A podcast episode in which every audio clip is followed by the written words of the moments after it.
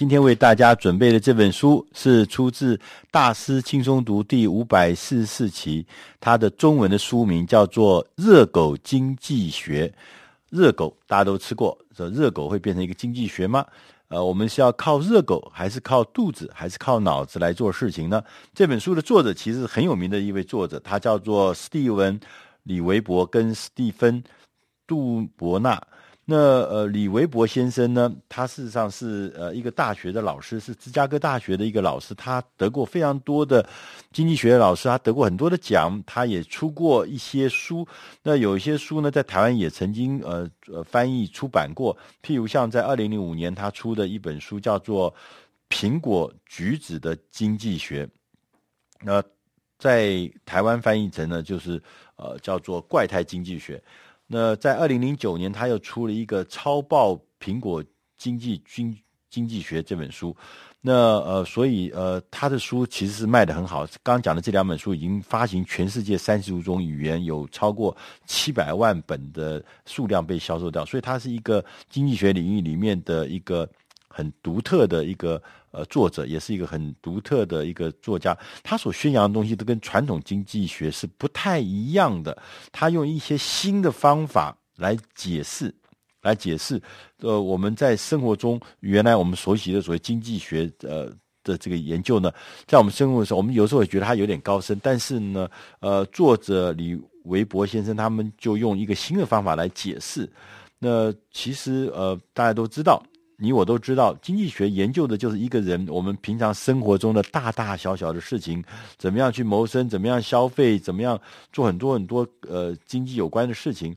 所以一边一边经济学一边是研究财富的生成，另外一边就是另外一方面呢，就是要研究人类如何在有限的资源之下做出一些选择，一些。科学的选择，一些对自己最有利的选择，所以本质上它是一种测量的科学。而在这本书呢，他也在呃举了一些很有意思的例子啊，很有意思的例子。他举一个例子，那最近因为在踢足球，呃，世界杯足球在赛，他就举了一个跟例跟足球有关的例。他说啊，他说你知道吗？我们在这个呃足球场上面，呃，一个顶级的足球明星。他如果在罚球的时候，这个罚进这一球，跟不罚进这一球，这结果是天壤之别。通常罚进一球的话，可能会带领这个球队进入世界杯足球赛的这个门槛里面。所以说，各过去的这个数据分析啊，一个明星级的球星，他十二码球的命中率，罚球的命中率是百分之七十五。但是如果说你在罚球的时候，那个守门人他猜错你。这个罚球者的这个球的方向，他往一个错的方向扑过去，那这位罚球员他踢进的几率就从七十五变成九十。所以说，大家都在斗智。那球员正在想，我应该往左踢好，还往右踢好，还是往中央踢好？那他也在斗智。那这个呃。守门人他也在斗智，他看你这一位球员是擅长用左脚的还是用右脚的？那你如果是擅长用右脚的话，那我就应该往左边扑去，呃，因为这个你通常这个呃右脚的呃球员呃踢左边的方向会球会比较强劲。然后呢，另外一边呢，那个球员也在想，呃，守门员可能会往哪里踢？如果说我我踢的方向呢，跟那个呃守门员。扑的方向是相反的话，我进球率是大大就会提高。所以呢，他也要猜他会往哪里扑扑过去，守门员会往哪里扑过去。那当然，他也在想说，我可不可以踢一个死角？那个死角，那个角度是很很绝妙的一个角度。那个角度呢，是一个就算是守门员扑去也扑不到的角度。所以大家都在动脑，都在都在想，但是都在想。那在这本书里面还特别提到，他说其实。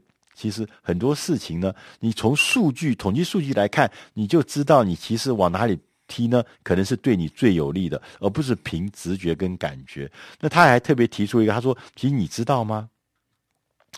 呃，根据数据啊，那守门员呢，通常守门员百分之五十七会往左边扑去，百分之四十一会往右边扑去。意思也就是什么？只有呢。”两次，一百次里面只有两次守门员会站在正中央，既不向左也不向右，所以大部分都是会往左或向右。那我们前面不是讲过吗？他只要扑错方向，你的进球率会大大提高。所以这样看起来，看起来，所以说可能。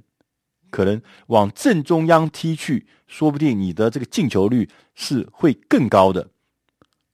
但是大部分的选手是不愿意我在罚球的时候是往正中央踢的，看起来很蠢，看起来很笨，对不对？看起来觉得自己一点学问都没有，一点技术都没有，一点风格也没有。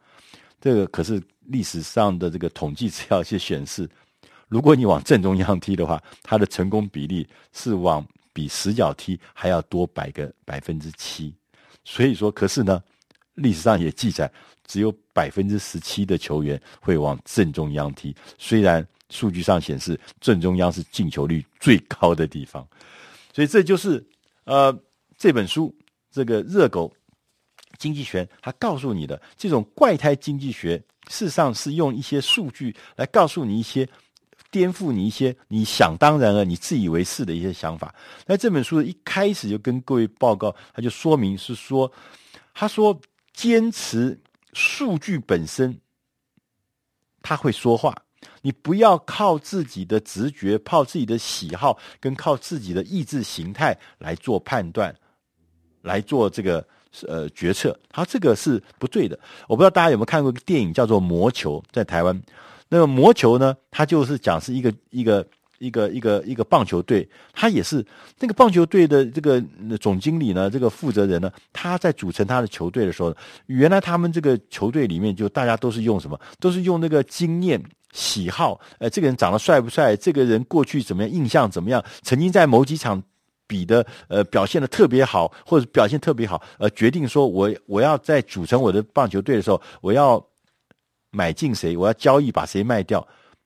他们非常不注重数据。结果这个魔球的这个球队的这个呃这个经理人，他就颠覆传统的做法。他全部都请了一个呃耶鲁大学的毕业生，他用统计数字，每一个人的打击率、一垒上垒率、好球率、坏球率，所有东西都变成科学数据。所以，当大家这样子看起来的时候，他做出来的决策，很多人都觉得说，好像跟我们常的尝试不一样，跟我们的直觉不一样，跟我们喜好不一样。就这个球队呢，创下了很高很高，呃，用比较低的价钱网罗进来的球员，而换得了一个球队很高很高的呃记录。其中，他一个记录是，就是说，曾经连续二十场胜利。这个记录是非常高的，这个记录是美国职业棒球赛中的这个历史的记录。那意思就是说，其实你要相信的是数据，而不要去相信你自己的直觉、你自己的经验、你自己的喜好或你自己的呃这个意志形态。所以他说，你一开始就要放弃你的道德标准。那这里讲的道德标准，不是说是你不要做不道德事，不是。他说那个道德标准，就是说你自以为是的心中所存有的定见。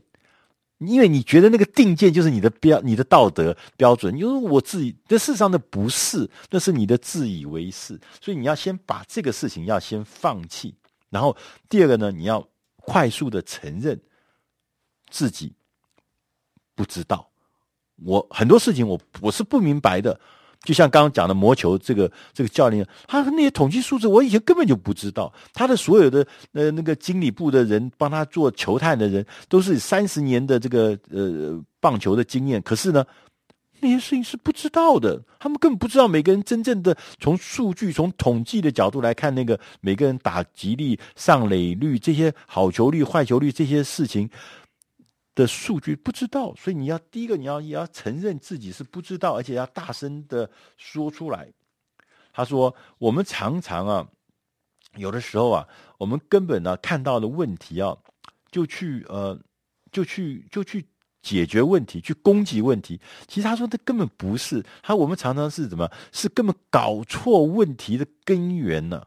譬如说，他说贫穷。”跟饥饿这件事情，我们看到非洲很多地方贫穷，很多呃落后的地方他们饥饿啊。那我们就用方法什么大量的送这个金钱、送食物到贫穷的地方去，就后来发觉效果不好啊，他们还是继续穷啊。我们是去年才送了这么多食物来，送了这么多东西来。他说哦，其实贫穷这个不是不是问题的，它不是问题的根本。贫穷是一种征征兆、症状，就像你生病发烧一样，发烧只是一种征兆、一种症状，它不是问题的根本。贫穷的问题根本是什么？是当地没有一个有效的经济体系。他没有办法自给自足，所以说贫穷是一个现象，是一个结果，是一个征兆。他说，你做事情的时候必须要很清楚，我们要看清问题的根本原因，不要去搞错了，结果去攻击或者去解决那个征兆，那个非。根本的原因，在第四项呢，他特别提出说，我们要练习，如果能够像小孩子一样思考。他说，你如果像一个八岁小孩子的心智，有的时候你所想出来的事情反而很有意思。他说，为什么？因为八岁小孩有几个特征，第一个特征是凡事存疑，每件事情呢都觉得是吗？对吗？为什么吗？你一定想起来，你的小孩在八岁就听为什么吗？是吗？而且他问问出来的问题呢，他。完全不会觉得这个问题太浅显会被你笑。我们常常因为这个原因，我们不愿意问一些看起来浅显的问题。而在很多的事情，可能在浅显的问题里面，它酝酿的重大的关键的一些答案在那里面。我所以有时候要像小孩子一样，不要怕问浅的问题，也不要心存迟疑。然后第五点呢，他说要永远要记住，就是说奖励是一个非常有效的事情，而且呢。我们常常是说，除了奖励，我们都知道奖励对人会有反应，对人会有正面的注意。但是呢，我们也常常呃犯了一个错误，就是我们太注重所谓的金钱式的奖励。他也在这本书里特别强调，金钱式的奖励不是最好的效果。有的时候，非财务性的奖励效果还比这个金钱的纯粹金钱式的更好。他说为什么呢？他说因为正确的这个奖励应该是要进入人们的心里面。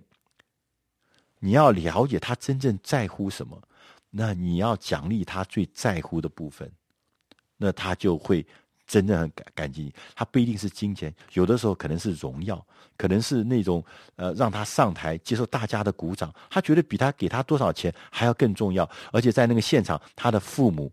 到现场来跟他一起分享那个掌声，他觉得这是他人生最在乎，因为他可能是一个普通人，他觉得他这一生从来没有让他的父母觉得光荣过，让他有得到一件光荣的事情的时候，他可以让他父母来来分享光光荣，他觉得这说明是最重要的，这是最在乎的部分，所以要做你。最在乎的部分来对他进行奖励，然后在第六部分呢，这本书的作者告诉我们说，要让你的花园自行除草。什么叫除草呢？自行除草就是说，其实是过滤的意思，把一些事情过滤出来。那他举了两个例子。那第一个例子呢，是说我们常常听到国际上有一些诈诈骗团体，他从他就寄了 email 给你说，呃，你我们现在有有有一有一个。